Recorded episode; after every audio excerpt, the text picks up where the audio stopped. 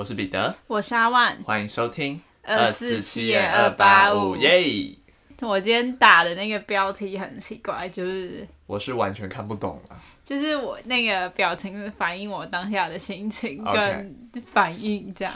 好，好，那事情就是要从上个礼拜说起。上礼拜呢，我就是准备去搭捷运，我要去上班。搭前我就经过一个转角，那那那个捷运站就是十字路口嘛，人很多，非常多。他经过那个转转角之后，我吓到，因为一个阿伯这个人当众尿掉，我吓坏了。我是因为我的我转角之后，我是正对那个阿伯，我整个所以他正对你在 就是就是这画面是很清楚的，我是是，哦天啊，真是太 shock 了，我 我真的是受到冲击。文化冲击。对啊，就是我想说阿贝，拜托你也去，不要在路上尿尿好不好可以去一？些隐秘的地方。对你旁边就捷运站，你也下去嘛？他裤脱就尿，而且我觉得他造成很大的困扰是。他在那种邮局的寄那种邮便箱，就会有绿色一格一格的那种，我不知道那什么。他在那格前面尿，等于说你别人去放东西或寄东西，一定会踩到。对，有，就是我真的很还是 阿贝把那边认作是他的地盘，他在画地盘。我就觉得天哪，就是这些是这些是为什么要这样在当众要这样上厕所啊？就是他也没有想说，而且是一定不止我，就是会有很多人看到，因为他就是正对着那个接口啊，嗯，然后就让我想到我们学校之前也有，就是有有我们那时候就看那个学校校版这样。然后就是有人说，他从捷运站出站之后，就看到一个阿伯屁股就对着他，那阿伯正在上厕所，就很，我就很，就是很可怕这种未知的未知的地雷，你知道吗？未知一些未爆弹，对啊，恐怖哎、而且都在捷运站附近，为什么不去捷运站里面啊？我觉得他们可能都有一些精神可能不太哦不太稳稳定对，不然谁正常人到底谁会去，到底谁会在路上这样，就是大家都看得到啊？就除非是什么你在什么深山里，或是真的找不到厕所，可能会在旁边解决。对啊，可是你旁边就是捷运站，哎，旁边超多店家的，呃，便利商店，好赖就是你也可以去，真的很急可以去借个厕所吧。哦，就是它，而且它也不是说什么在小巷的那种水沟，是一个大马路。对，是一个就是十字街街口，然后超多车，然后超多人的街口。我想说，啊，拜拜托，行行好啊。对啊，不要这样害害别人很很惊吓哎。而且我的标题我也不想打说什么不好的字眼，所以，我就一个表情一个表情代替我的反应。我在跟大家分享，其实我本来没有要分享这件事，但是这件事是刚刚在录音大概前二十分钟发生的事情。反正刚刚呢，我就收到了一个挂号信，是什么挂号信呢？是一张罚单，呃，你的我人生第一张罚单收到你你了。超速哦，不是不是不是，就是呢，因为我不知道我有没有提过，我其实不太知道就是什么时候要代转，或是什么时候要可以直接转的那个。真的假的？就是他的那个，有时候他的没有写那个号字的时候，你会不知道他要要不要代转这样。嗯，反正就是呢，哎、我刚刚就收到了一张那个罚单，他的罚单就是违规左转，罚六百。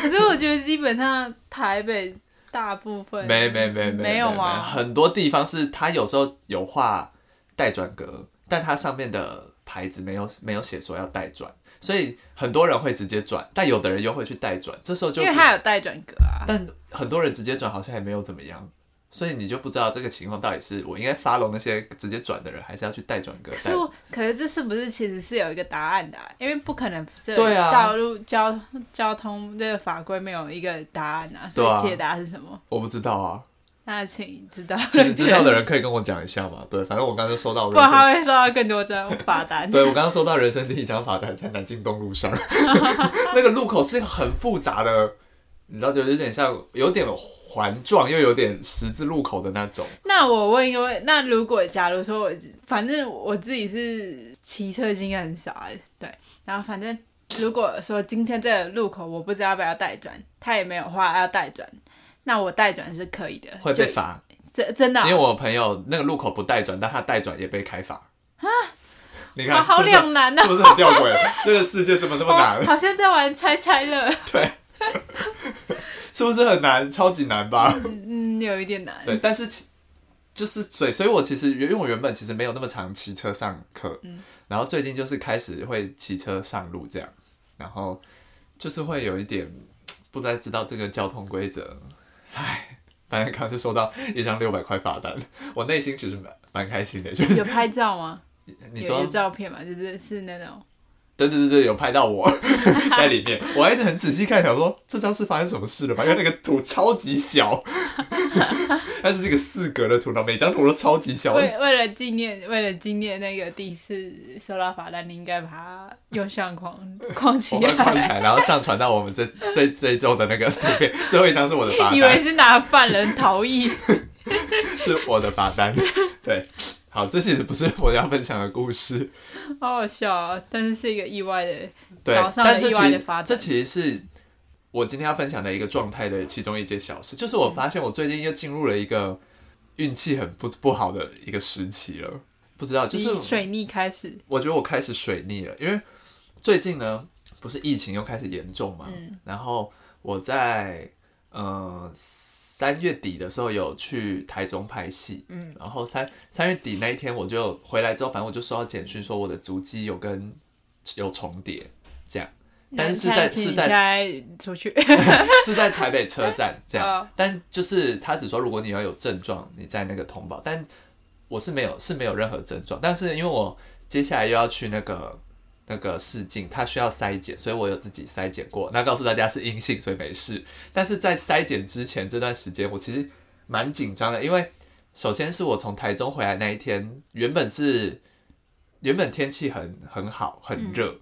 然后不知道为什么那一天我从台中回来以后，台北大降温，嗯，然后有一天晚上非常冷，然后我到台北的时候已经两点多了，然后我穿着短袖短裤，没有任何大众运输工具，等于我要骑车回家。嗯，然后我骑车回家的时候，我全身都在发抖，然后是我骑的时候抖，然后等的时候也抖，然后骑的时候又抖，等的时候又抖，然后我隔天起隔天的时候就喉咙超爆干痛。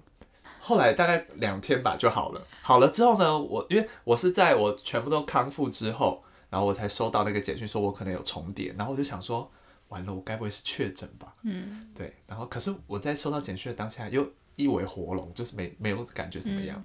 对，好，然后呢，又再过了大概几天吧。中间我有去看那个阿妹的演唱会，嗯，然后呢，之后呢，我又收我没有收到简讯，但是就听到说有阿妹的演唱会有人确诊，嗯。但还好的是确诊的场次跟我去的场次都不一样，嗯。但是我那几天就是你知道有一种你一直想那件事情，你就会身体又开始出现一些反应，你说就是就比如说我觉得嗯我可能有一点心理作用，对对对对对，导致生理也出了作用。因为最近空气很差，所以我一直过敏，嗯，然后我就分不出来到底是我是确诊了在打喷嚏，还是过敏在打喷嚏。对，反正就是昨前天我就去快筛了，那出来是阴性，我就觉得啊松了一大口气。而且我觉得我最近身体变得怪怪的，我不知道，因为我前几天买了那个什么我美白乳液之类的，然后反正我就全我就擦全身嘛。然后就是我擦我美白乳液可以擦肚子吗？不行。为什么不行？哦我擦肚子之后就发现肚子的皮肤变得很粗糙，哎，那你的问题吧。对啊，我就想说，为什么美白乳液如果是身体的，为什么不能擦肚子？就擦完之后，我不知道是擦那个的关系还是怎样，反正我就擦。然后因为我看到网络上有人说擦那个美白乳液会长毛，哦，妮维雅，对，我想说该不是一个？流传很久的都市传说。该不会会长毛吧？我我以前会擦、欸，就变得很粗糙，然后我嘴巴嘴巴破洞，这次破洞是长了一个，以一般来说破洞不是应该是一个平面状的，然后破掉吗？我这次是长一个凸出来的，痘痘，我想说什么口腔癌哦，什么之类的。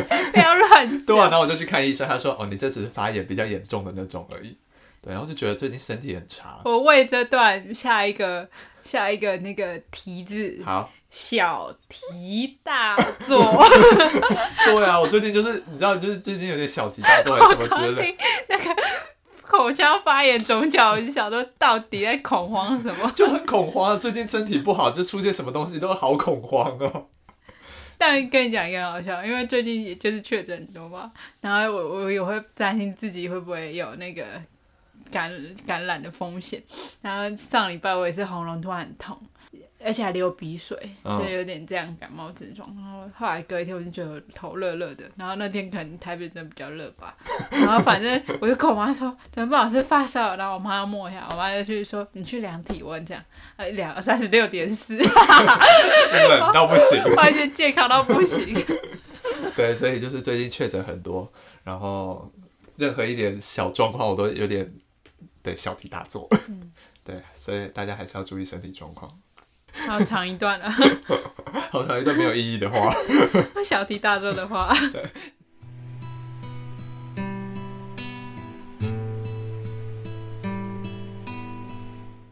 那我们接下来就进入今天的案件。那因为我们之前就是前一阵子收到一个私讯说，很喜欢开膛手杰克这一类的案件，嗯哼然后所以我今天也做了，也是有一点相似的，，OK，但是它的年代呢比开唐手杰克玩比较多。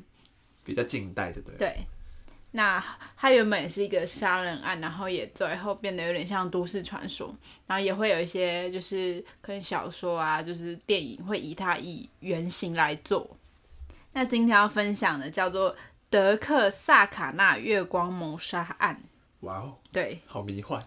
这个谋杀案的凶手呢，除了被叫做月光杀人魔之外呢，还被叫做幻影杀手。那为什么叫幻影杀手？我们待会会提到。OK，是一个很 fancy 的名字。嗯哼，那故事呢，要从一九四六年的美国萨斯州特克萨卡纳说起。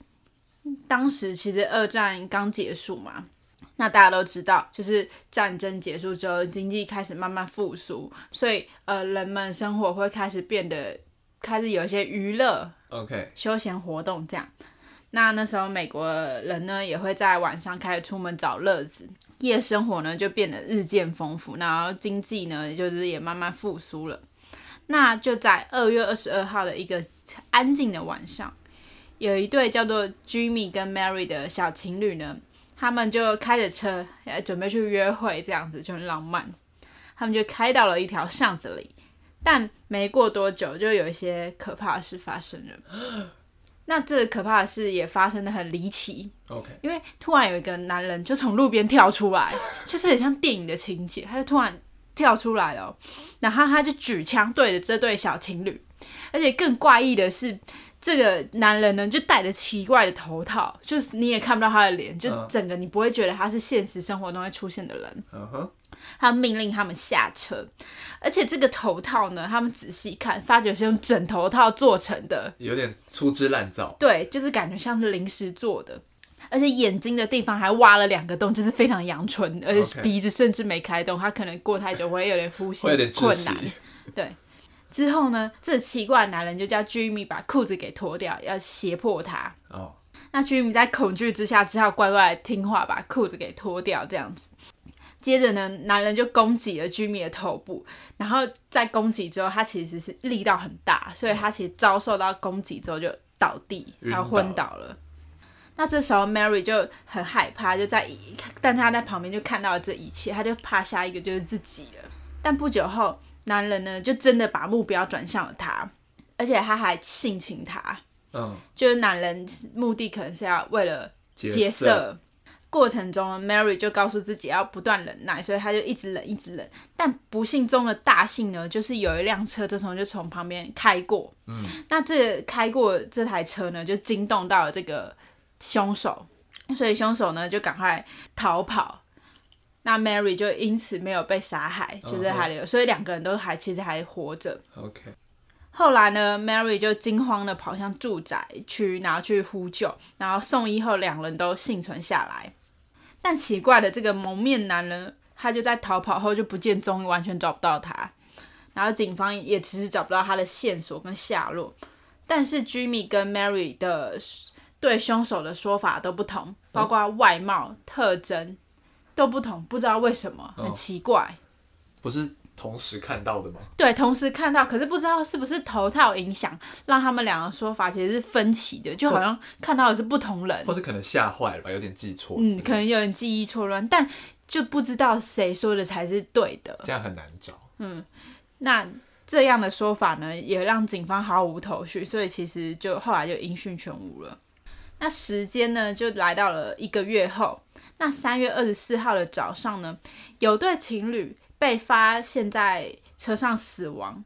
那男友叫做 Richard，然后女友叫做 Polly，两个人呢后脑都遭到枪击，所以这说明他们可能是突然的被攻击，不是已经发现凶手的。对那这种枪击呢很残忍，这种枪击也被称为是行刑式枪击。嗯哼，而 Polly 的脸是面对着椅背的，所以他的身体是被转过来的，是被刻意移动过的，而且呢，也同同样的遭到凶手的性侵。由此可知，车上可能不是他们死亡的第一现场，对，尸体有被搬动过的痕迹。那接连这两起案件呢，其实是让当地民众人心惶惶，就觉得哎，怎么办？有一个杀手专门在杀情侣杀手这种。嗯哼，那警方的压力呢，其实就日渐增加。接着呢，事情没有结束，又来到了四月，有一个叫 Pro 的男人被发现倒在路边死亡。之后呢，又在发现一具女性尸体，两具其实是有点相差有点距离，不远也不近这样子。那警方调查后呢，就发觉啊，这两个其实是朋友，他们是有关系的。嗯女生呢叫做 Betty，她昨天其实是搭了 Paul 的车，两个人就一起离开了。但过程中不知道遭遇了什么，他们两个人就下车，就把车就丢在旁边就逃跑。哦可是也是遇到坏人。那逃跑之后呢，就在路边遭到枪击杀害。同样的，Betty 也遭到性侵。哦，好，那我们现在有一个假设了，假设这三个犯人都是同一人，嗯，那他目的都是为了要劫色，劫色，而且他专门挑男女来下手，嗯，就是如果他又不是只挑女生，对。他挑一对一他，反而都挑情侣哦，很奇怪。因为如果你今天是一个歹徒好了，那你会怕说，哎，两个人如果同时一起反抗，你会不会其实是不不不好得手的？但这个凶手很大胆哦，他的目的就是为了要找情侣，嗯。所以会不会其实他对情侣是有一些恨意的？或是迷恋对，那这三起案件呢，就是有太多共通点了，所以都让人认为这是同一个人所为，因为都太相似了。那事情呢，其实都没有落幕。转眼又到了五月，某天有对叫做 Virgil 跟 Katy 的夫妻呢，他们就待在家里，他们正准备睡觉时，丈夫 Virgil 却被突然闯入的奇怪男子给射杀。哦，那听到声音的 Katy 呢，其实就赶快报警，但这个举动呢，就让凶手着急了。嗯，凶手就直接开枪射了 Kelly 之后，然后逃跑。但幸好 Kelly 最后只有受伤，但是她的丈夫 f r e d e r 送医后还是就是离开了。基本上呢，这四起案件，警方都认为也是同一个人。同一个人，对，因为即使最后最后一个是直接闯到家中，但他们也认为说，哦，这个特征跟这个呃犯案犯案的手法都只明显的是同一，跟就是前面三起类似，对，，都很手法都很雷同。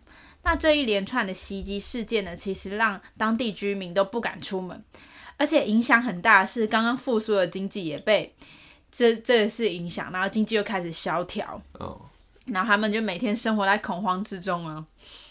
刚刚提到过的凶手，就是在犯案之后就立刻消失，好像完全没有任何一点他的影子这样子，完全找不到踪迹，所以民众呢就开始称呼他为幻影杀手。OK，名字就这么来了，对，名字就是这样来的。那警方呢，就对于这个幻影杀手也是觉得啊很烦恼，就是前前后后调查了上百位当地民众，都没有找到有力的嫌疑人。就在五月之后呢，也没有传出任何可怕袭击事件了，所以案件呢其实就发生在短短的三个月内而已。但是警方还是必须得找出这位凶手。就在警方呢束手无策的时候呢，有个菜鸟警察，他就在排查车辆、进行一些例行检查的时候呢，发现有台车非常可疑。那这台车呢，失窃的时间线呢，其实跟幻影杀手的犯案时间是一致的。哎呦，哎呦，但这个可能性就是很大啦。嗯哼，那警方呢就深入调查后，发现这个偷车贼叫做尤埃尔，有埃尔，他好像就是幻影杀手，警方就隐隐有这种感觉。而且呢，尤埃尔的老婆 Peggy，她就在调查之后呢，也不经意的说出一些案件的内幕。哎，说溜嘴了。对，包括呢，尤埃尔自己呢，其实也没有好像刻意想隐瞒的样子，他自己也有意无意的说：“哦，你们是不是不只是为了偷车来抓我的？是不是还有其他事情的这种感觉？”哦，他好像也心知肚明。那这句话是不是就在暗示他是凶手呢？但凶手即使就在眼前。却还没有有力的证据可以抓抓到他，因为他的老婆 Peggy 始终不愿意作证，他们也不能强迫他作证人，因为他就是不愿意。最后呢，很可惜是尤埃尔，他只因为窃盗罪而入狱，他没有真的为月光谋杀案犯，就是判下任何的罪行都没有。那早在入狱之前呢，他其实就是当地的头痛人物，他从小就是很。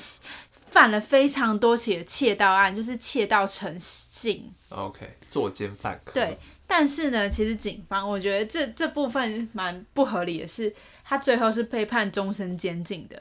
那你会觉得说，哎，他只不过是犯了窃盗，怎么会判到终身监禁？对，所以我觉得隐隐之中可能就是警方有认为他就是幻影杀手，所以才会判他终身监禁，因为其实跟他犯的罪是。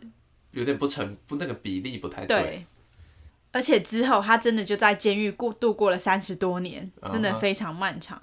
之后呢，有位叫詹姆士的博士呢，他在二零一四年出版了一本书，叫做《幽灵杀手：解开特克萨卡纳连环谋杀案之谜》。他就说啊，没错，尤埃尔的确就是那个罪魁祸首。那到底是不是呢？其实尤埃尔始终他都没有表明，没有承认也没否认。对，而且当时的鉴识技术没有像现在那么发达，即使留下的证据也都因为没有好好保存，可能就都没有留下来，所以也不太可能重启调查了。所以到现在依旧成谜。所以大家对于他来说，虽然是有一个嫌疑人啊，但是他还是有很多的神秘色彩，就你不知道到底真相为何。那之后呢？有个在美国青少年间流传一个都市传说，那这个都市传说叫做铁钩杀手。那这个铁钩杀手呢，其实有一部分的来源是来自于这个幻影杀手的。嗯。呃，这个故事呢，通常就会有一对男女出现，对他们可能是情侣，可能是夫妻。那最后呢，不论是男是女，都会有一个人被杀害。那这个传说呢，就说杀害他们的人是手上装着铁钩的连环杀手。